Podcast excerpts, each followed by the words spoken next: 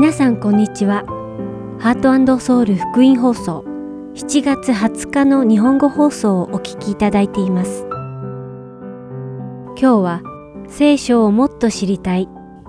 行動書簡を読むそして神様のご性質をお届けします。では聖書をもっと知りたいをお聞きください。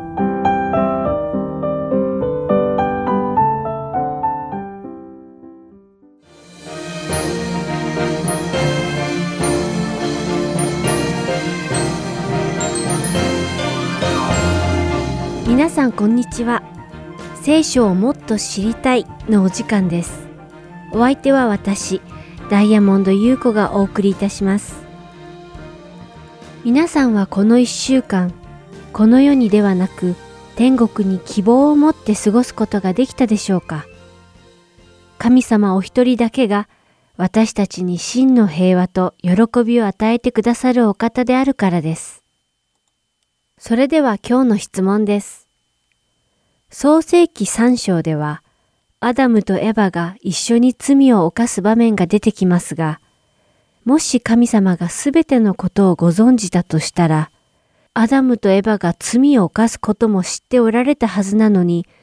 なぜ彼らが罪を犯すようにお作りになったのですか？罪を犯させないようにお作りになられることも可能だったのではないでしょうか？という質問です。今日の質問は多くの人が気になる質問ですね。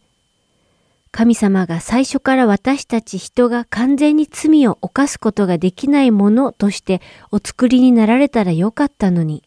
なぜ私たちに罪を犯すことができるものとしてお作りになられたのでしょうかでは、このように考えてみてください。皆さんの中で犬や猫といったペットをお持ちの方は多いと思います。犬や猫などのペットを飼っている人たちは、そのペットと一緒に遊んだり、感情や愛を分かち合ったりすることがどのようなことかをご存知だと思います。では、ペットはいつも飼い主がしてほしいように振る舞うでしょうか？それとも、ペットは飼い主がしてはいけないということをしてしまうでしょうか？そうですね。多くの場合、ペットは飼い主にしてはいけないと言われたことをしてしまうことがあるのではないでしょうか。では、犬を飼っていたと仮定しましょう。その犬が私たち飼い主の思い通りに振る舞わない場合、そのペットが私たちが言うことに完璧に忠実なロボット犬に変わったとしたら、どんな感じでしょうか。ロボット犬なら、私たちの指示をちゃんと守るようにプログラムされていますから、ダメと言われたことはやらないし、私たちに抱きつくようにと言われたら抱きつくし、行けと言われた方へ行くし、私たちに尻尾を振れと言われたら尻尾を振ります。では、皆さんはそんなロボット犬と真の愛情を持ったり、感情を共有したりすることができるでしょうか？ロボット犬が私たちに忠実なのは、そうプログラムされているからであって、真に私たちを愛しているからではないのです。このようにプログラムされたものとの間には、真の愛情関係は結べないのです。では、皆さんは自由意志という言葉を聞いたことがありますか？自由意志とは辞書によると他から強制、拘束、妨害などを受けないで行動や選択を自発的に決定し得る意志とあります。これは神様が私たち人間に与えてくださった大事な権利なのです。全知全能の神様は私たち人をロボットのようにはお作りにならなかったのです。ロボットは指示されたようにすべてのことを正確に行います。しかし、それはロボットがそうしたいからではなく、そのようにプログラムされているからです。ロボットには自由意志が与えられていません。自由意志が与えられていないロボットは、プログラムされた数々の命令、強制に従うだけしか選択の余地がないのです。神様はそんな強制の関係を私たち人とは持ちたいと思われなかったのです。神様は私たちに自由意志を与えられることで、真の愛の関係を私たち人と結ばれるのを望まれたのです。ところで、この自由意志は、私たちが自分の行動を自ら選択できるという意味もあります。つまり、私たちは愛することも愛さないことも自ら決定できます。何かを食べることも食べないこともやはり自分で決めることができます。悪い考えをすることもしないこともできるし、私たちは自分たちすべての行動を自分で選択して行うことができるように作られたのです。しかし問題は、私たち人がこの自由意志を神様を愛することに使えばよかったのですが、人は神様の御言葉を破ることに使っていることです。神様の御言葉に従うことに自由意志を使わず、神様の御言葉を否定することに使ってしまっているのです。神様は創世記第2章16節と17節で、あなたはそののどの木からでも思いのまま食べてよい。しかし、善悪の知識の木からは取って食べてはならない。それを取って食べるとき、あなたは必ず死ぬ。と言われました。アダムとエバはその御言葉を聞いて、神様の御言葉に従うことに自由意志を使うべきでした。しかし残念ながら、彼らは神様の御言葉には従わず、代わりに蛇の言うことに従ってしまいました。しかし、神様はここで終わらせていません。このように、彼らの神様に従わないことを選んでしまった罪人に対して、その御子であるイエス・キリストの命を取ってくださったのです。愛を見せてくださいました。そして私たちがその神様の絶対的な愛に反応して、私たち自らの意志で神様を愛することができるよう、その道を開いてくださいました。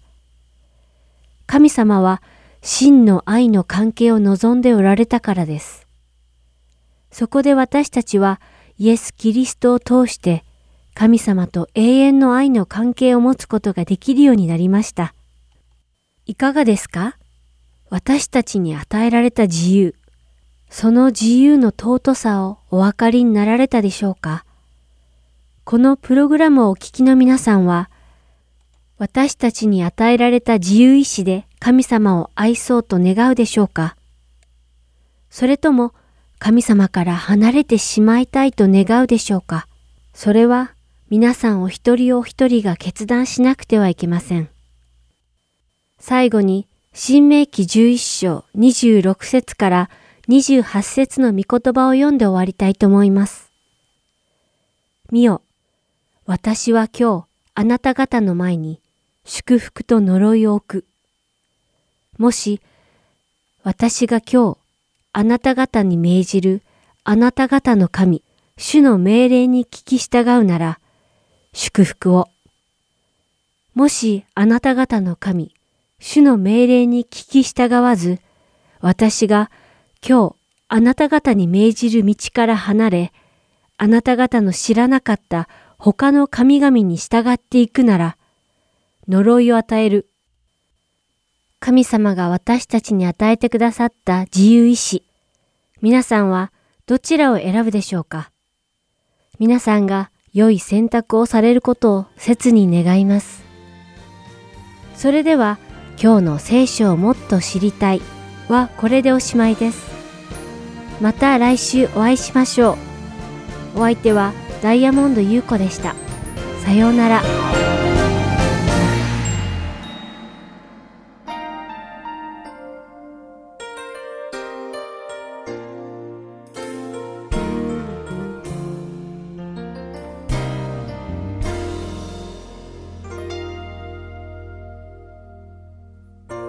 我が主イ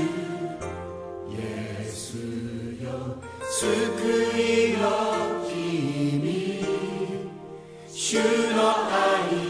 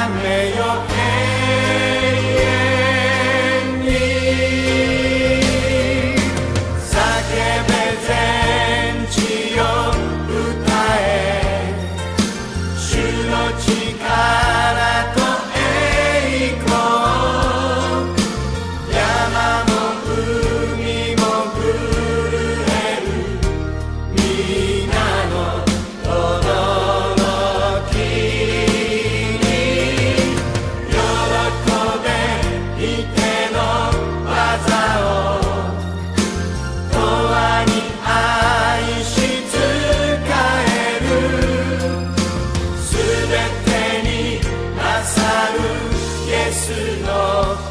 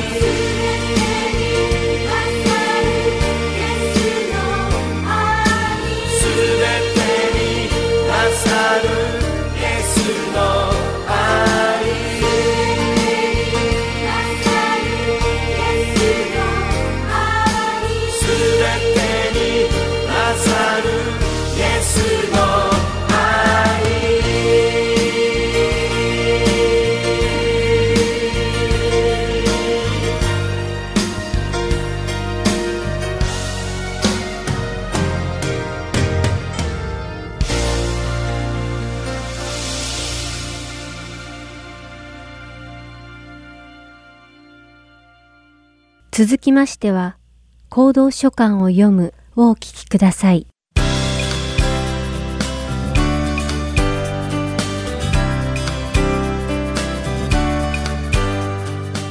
皆さんこんにちは。行動書簡を読むの時間です。お相手は横山勝です。今日も一緒に新約聖書に書かれた行動書簡に関する背景情報を勉強していきましょう。過去5回にわたってコリント人への手紙第1を学んできました。そこではパウロがテサロニケからコリントに行き着いた経緯コリントという場所の歴史的背景そしてコリント人への手紙第一の内容について学びました。そして今回からパウロがコリントの教会に宛てて書いた2通目の手紙コリント人への手紙第2を紐解いていきましょう。聖書学者によればこの書簡はパウロの3度目の伝道旅行でピリピに滞在している時に書かれたということです。まず最初にパウロが3年間滞在したエペソの状況を調べそしてその後にどのような経緯でピリピへ行きまたコリントの教会で2通目の手紙を書いたのかを見てみましょう。パウロは2度目の宣教旅行をシリアのアンテオ家に到着した時点で終えています。そしてその後すぐに3回目の宣教旅行に旅立ちます。パウロはアンテオ家を皮切りに2回の宣教旅行によって起こした数々の教会を力づけるために再度訪れました。3度目の宣教旅行はエペソを中心に国会地中海エーゲ海に三方を囲まれたアジア最西部にある小アジアと呼ばれる地域の西側に重点を置いたものになっています。エペソはエーゲ海に面した港町で小アジアの西側にありました。またその西側には大都市コリントとアテネがありました。この地理的条件のためエペソは交易や交通にとってとても重要な位置を占めていました。エペソにはコリントと同様にさまざまな宗教が入り混じっていました。多くの人々は日常的に呪文やまじないを唱えそれが幸せをもたらすと信じていたのです。私たちの先祖たちと同じようにお守りや魔除けを身につけて暮らしていました。パウロはエペソ周辺に3年間滞在し教会を起こして回りました。そしてパウロはエペソにいた間にコリント人たちの間違った行いを正し教育するためにコリントの教会に宛てて手紙を書いたのです。またパウロはコリント人への手紙第1と第2の間にもう一通の手紙を書いたことが分かっているのですが残念ながらその手紙は残っていません。使徒の働き第18章の最後の部分を読むとパウロがエペソに着く前にエペソで福音を説いていたある人物がいたことが書かれています。この人物は発達した学問で知られていたエジプトのアレクサンドリア出身のユダヤ人でした。彼は旧約聖書に関する素晴らしい知識を持っていました。この人物こそコリント人への手紙第一に出てきたアポロでした。アポロはコリントに行く前にエペソで福音を説いていました。聖書に関するしっかりとした知識を持っていたためにアポロはユダヤ人たちにイエス様こそがキリストつまり救い主であることを説いて回っていたのです。しかしアポロの教えには一つだけ足りないことがありました。アポロはバプテスマのヨハネがまだ生きている時に彼からイエス様のことを学びました。ですからアポロはイエス様がメシアであられることやヨハネのバプテスマについては知っていたのですがイエス様が天に昇られた後に精霊が来られて教会を起こしたことを知らなかったのです。プリスクラとアクラに会った後初めてイエス様の真実のすべてを学びそれからアポロは正しい完全な福音を述べ伝えることができるようになりました。アポロはそれを学んでからコリントの町に福音を説くために行ったのです。このために一方エペソではアポロの不完全な福音に影響を受けた人々がいました。彼らに向かってイエス様が天に昇った後に約束されていた精霊が来られたことを伝えるのは困難でした。精霊によるバプテスマを受けなくてはいけないというパウロの教えに納得できなかったのです。なぜならアポロが教えた福音にはこのようなことが含まれてはいなかったからです。そこでパウロはイエス・キリストの皆においてバプテスマを授けることを始めました。まず手始めにユダヤ人の街道で福音を説いていたのですが3ヶ月もすると彼らはパウロを批判し始めたのです。そこでパウロはユダヤ人街道を去り哲学者ツラノの行動へ行きそこで福音を2年間教えました。その間神様はパウロの手によって驚くべき奇跡を行われたのでエペソに住むユダヤ人とギリシャに住む人々は恐れを感じ主イエスの皆を崇めるようになりました。パウロはエペソで困難にあっているさなかにコリントの教会の人々を思って第一の書簡をしたためそれをテモテがコリントまで運びました。しかし残念なことにテモテはコリントにパウロの使徒としての権限を疑問視している人たちが現れたという報告とともに戻ってきたのです。テモテによるとコリントの教会がパウロから最初の手紙を受け取った後エルサレムから来たあるユダヤ人たちが自分たちこそが使徒であると主張しました。そして彼らはパウロはイエス様に直接会ったことがないから偽の使徒であると言い悲しいことにコリントの人々はパウロの教えを否定し始めていたのです。そこでパウロはこのニュースを聞いた後にコリントを訪ねています。しかしパウロの訪問は歓迎されませんでした。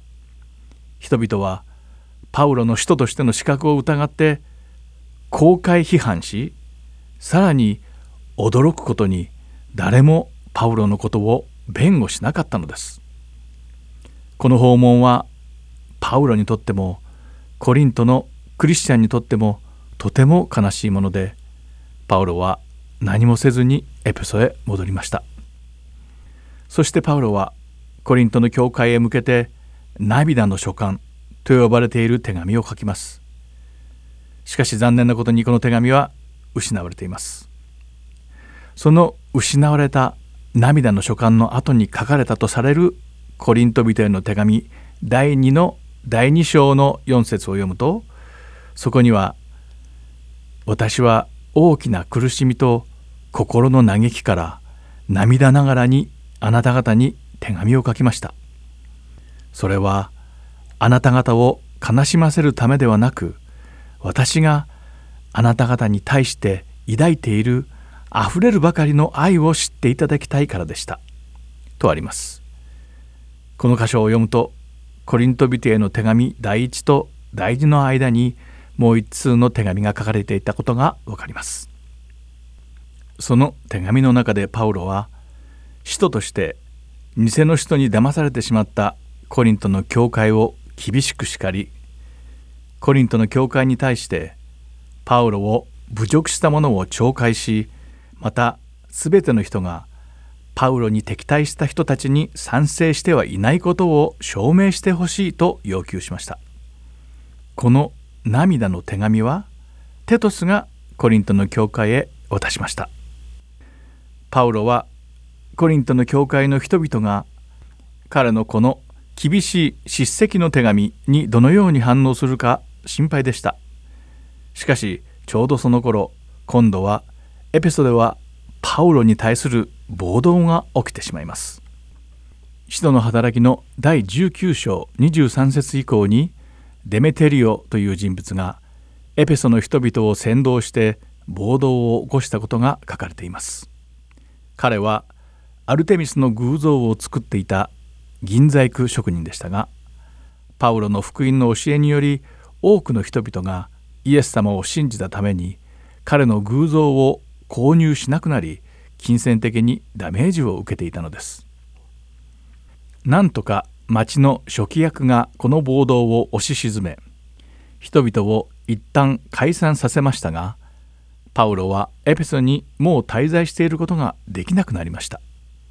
そこでパウロはエペソを離れることにしましたが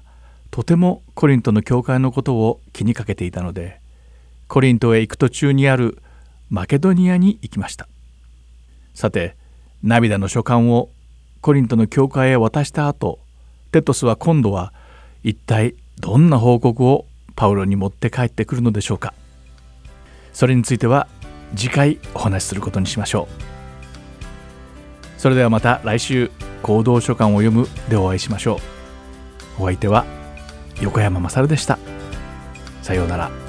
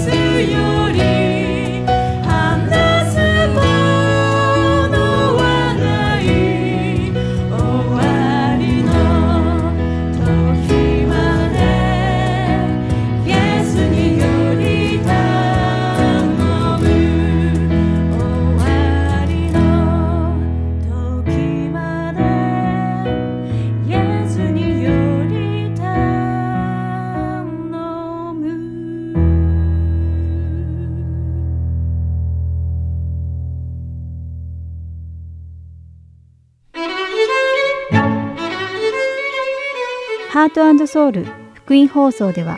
日本語放送だけでなく英語によるキッズプログラムも毎週放送しています。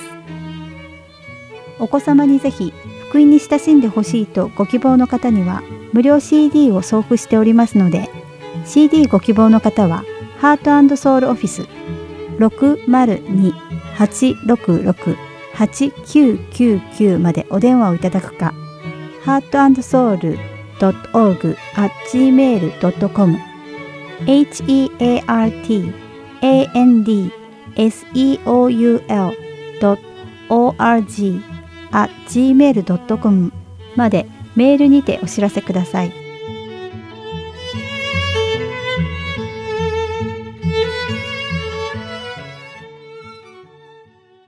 次は神様のご性質をお聞きください。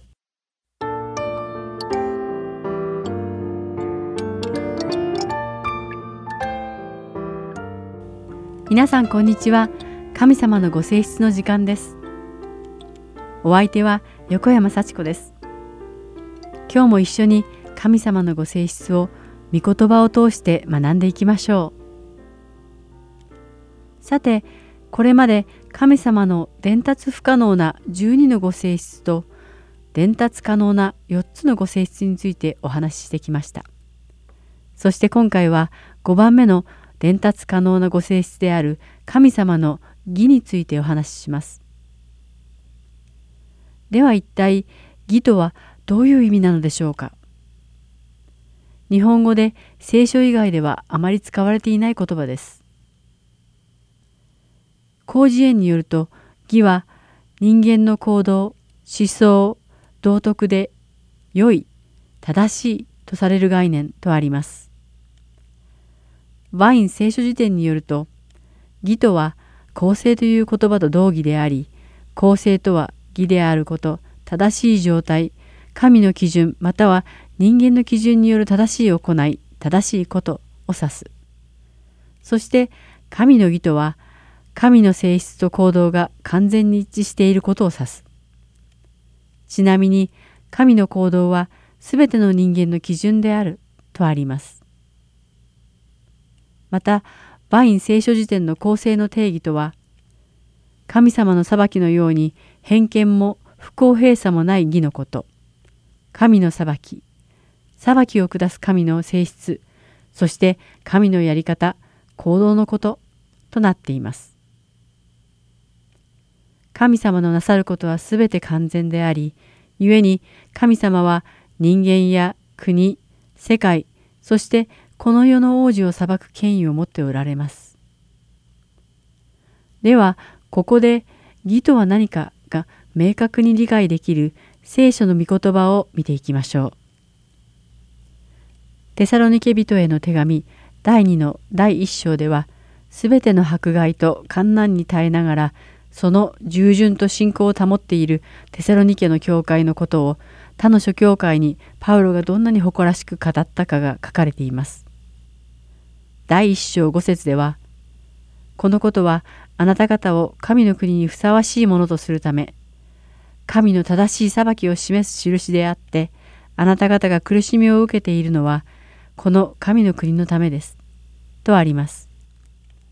しかし、イエス様もまた、個人に対する裁きに関して、マタイの福音書第12章の36節で、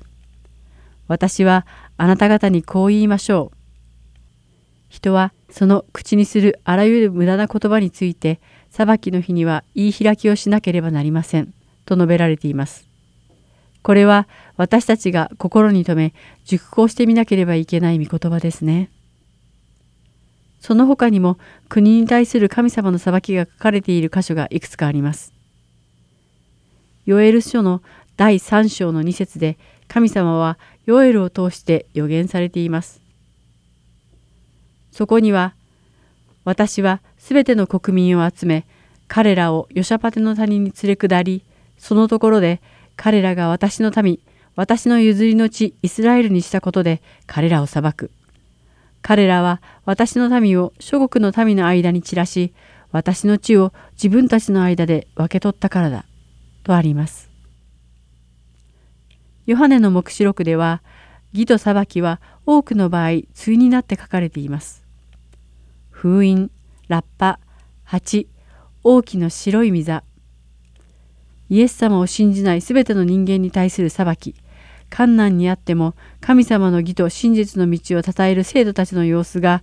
第15章の3節から5節に書かれています。彼らは神のしもべ、モーセの歌と子羊の歌とを歌っていった。あなたの御業は偉大であり、驚くべきものです。主よ、万物の支配者である神よ。あなたの道は正しく真実です。諸々の民の王よ。主よ、誰かあなたを恐れず、皆を褒めたたえないものがあるでしょうか。ただあなただけが聖なる方です。すべての国々の民は来て、あなたの見舞いにひれ伏します。あなたの正しい裁きが明らかにされたからです。その後、また私は見た。天にある証の幕屋の聖女が開いた。とあります。ヨハネの黙示録第16章では、神様の激しい怒りの鉢がぶちまけられた様子が書かれています。16章の4節では3番目の天使が神様の激しい怒りが入った鉢を川と水の源にぶちまけています。そして5節でヨハネはまた私は水を司る見つかいがこういうのを聞いた。今いまし、昔います聖なる方。あなたは正しい方です。なぜならあなたはこのような裁きをなさったからです。と書いています。そしてついにサタンに対する裁きが観難と千年のイエス様の支配の後に起こります。ヨハネの黙示録20章10節には、そして彼らを惑わした悪魔は火と硫黄との池に投げ込まれた。そこは獣も偽預言者もいるところで彼らは永遠に昼も夜も苦しみを受けるとあります。ではここでマリアム・ウェブスター辞典に書かれた義の定義を見てみましょう。義とは神の法または道徳律に従って行動すること。罪悪感または罪から解放されることと書かれています。神の道は正しく完全で真実であり私たちを裁かれます。アダムの犯した罪によって私たちは決して自分たちだけの力で義となることはできないのです。しかしイエス様が十字架の上でご自分を犠牲にされたおかげで私たちは主の血に覆われています。ですから父なる神様が私たちをご覧になる時はイエス様を通して私たちを見てくださるので私たちは義となるのです。ヨハネがヨハネの手紙第1の第1章9節でもし私たちが自分の罪を言い表すなら神は真実で正しい方ですからその罪を許しすべての悪から私たちを清めてくださいますと言っている通りなのです。私たちは自分の罪を告白しイエス様の血によって清められたことで義となり神様は私たちを清く義であるものとして見てくださるのです。ところで皆さんは義の冠があることを知っていましたか？テモテへの手紙第2の第4章ではパウロが監獄の中から最後の手紙を書いた様子が書かれています。パウロはもうすぐ自分が死ぬことを知っており、テモテに7節と8節で、私は勇敢に戦い、走るべき道のりを走り終え、信仰を守り通しました。今からは義の栄冠が私のために用意されているだけです。かの日には正しい審判者である主がそれを私に授けてくださるのです。私だけでなく主の現れを慕っている者には誰にでも授けてくださるのです。と述べています。このパウロの手紙を読んで私たちが皆勇気づけられ、勇敢に戦い、信仰を保ち、イエス様に会えることを楽しみに待つことができるように願っています。皆さんに神様の祝福があることを祈っています。ではまた次回神様のご性質でお会いしましょう。お相手は横山幸子でした。さようなら。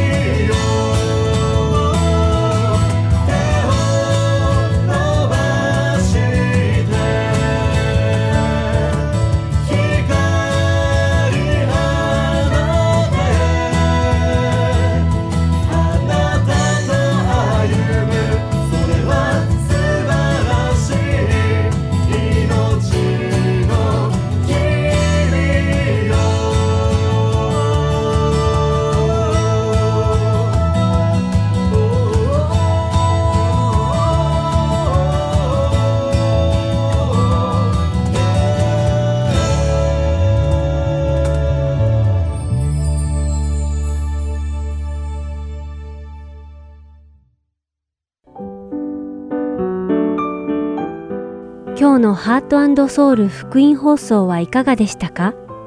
最後までお付き合いくださりありがとうございました。また来週お会いしましょう。